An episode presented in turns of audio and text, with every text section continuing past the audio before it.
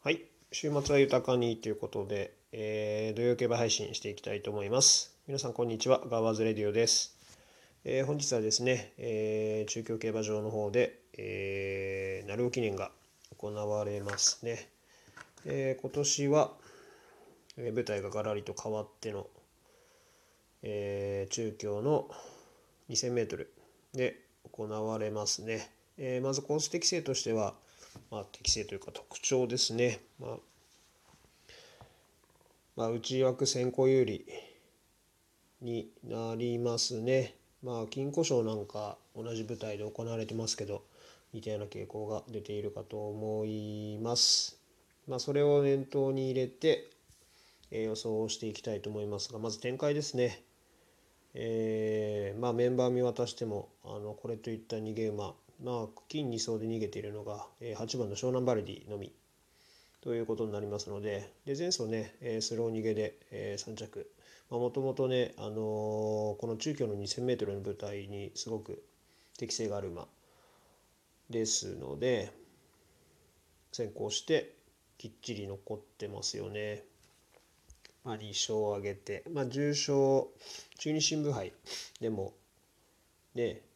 えー3勝クラス上がってすぐ格上挑戦だったんですけど、あのでその時でも0秒33の4着に残っているぐらいなのでね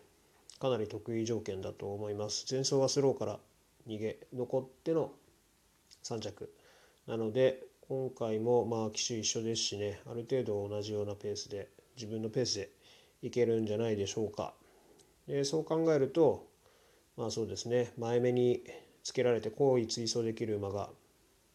えーいいかなと思います。で昨日の状況からですね、えー、とスタートがおそらく重重想定だったのでどこまで馬場が回復するかなっていうところに注目していたんですけど、えー、と現在見る時点では晴れてるみたいで今ややもですねでこのままだったら、まあ、メインレースまでにね、まあ、ある程度馬場も回復するんじゃないかと思っての、えー予想になります、まあ、もし主だったら、まあ、買う馬買わない馬はっきりちょっと決めてたんですけど、まあ、これでね馬場は回復に向いてるということなんで逆に買える馬から、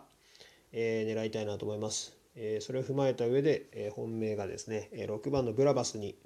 えーしました、えー金2走ねあの重馬場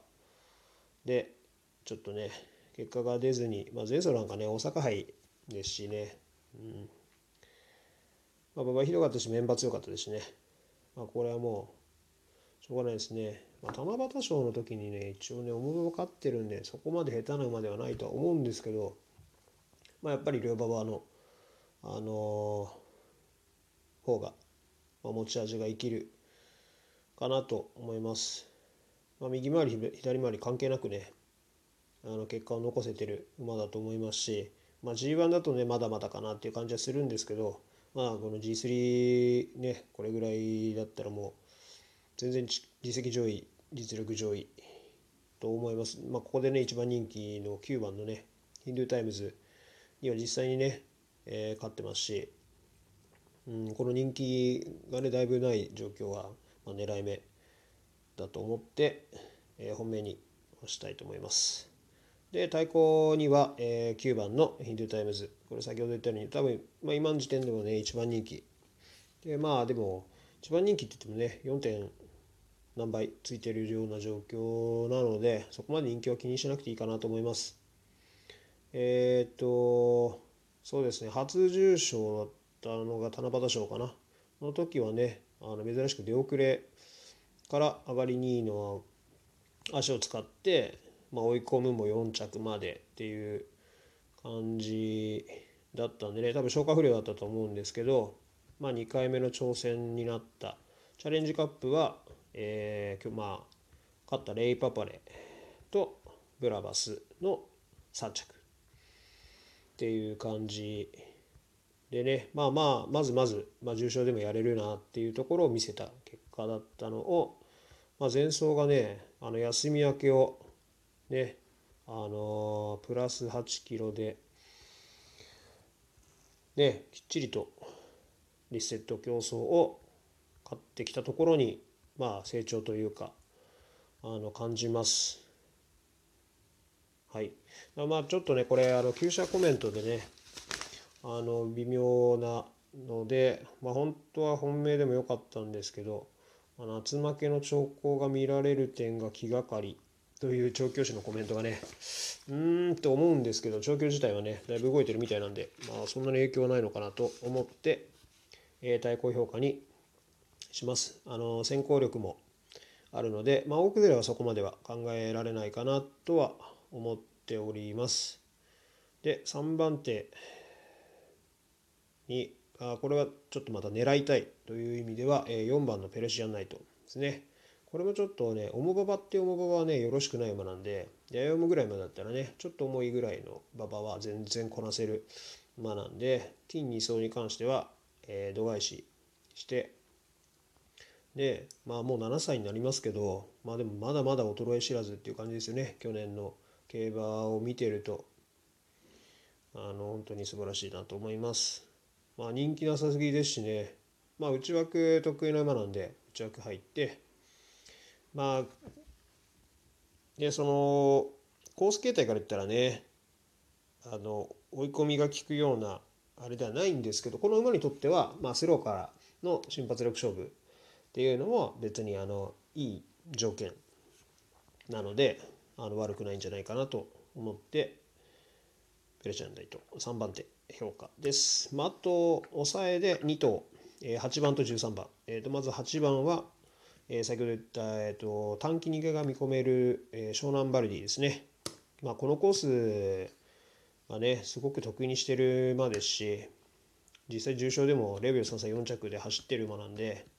まあ、3着確保全然、まあ、頭ないにしても、もう、まあ、抑えとかないといけないかなと思います。まあ、多いと当然、まあ、これも人気ですけど、えー、とサンレポケット。こっちはもうね、前走で初重賞飾ってますし、ね。まあ 2000m の、ね、左回りっていうのは多分条件的にはベストなんでしょうから。まあ去年からね重賞でずっと構想を続けてる馬なんで安定感ありますし。まあ客室だけですねちょっと最近後ろからのレースがあの多いので、うん、ちょっとそこだけなんですけどまあそういう競馬でもね結果を残してる馬なんで。まあ、できたら中段ぐらいにつけてくれたらいいなとは思いますがまあメンバー考えてもねあの、安定感ありますし、うん、まあそんなに盆走はこのまま、えー、と考えられません。なので、まあ、実際、まあ、5頭推奨ですけど、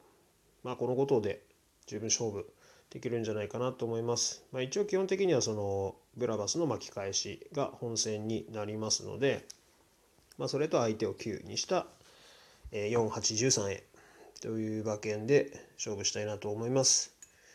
えー、なかなかちょっとね、えー、残念ながら結果が出てないんで、ちょっとね、たまにはバシッと当てて、えー、良いご報告が、というか皆様にね、有益な情報になるように、したいなと思いますので、えー、ぜひ参考にしてみてください。えー、また喜びのね、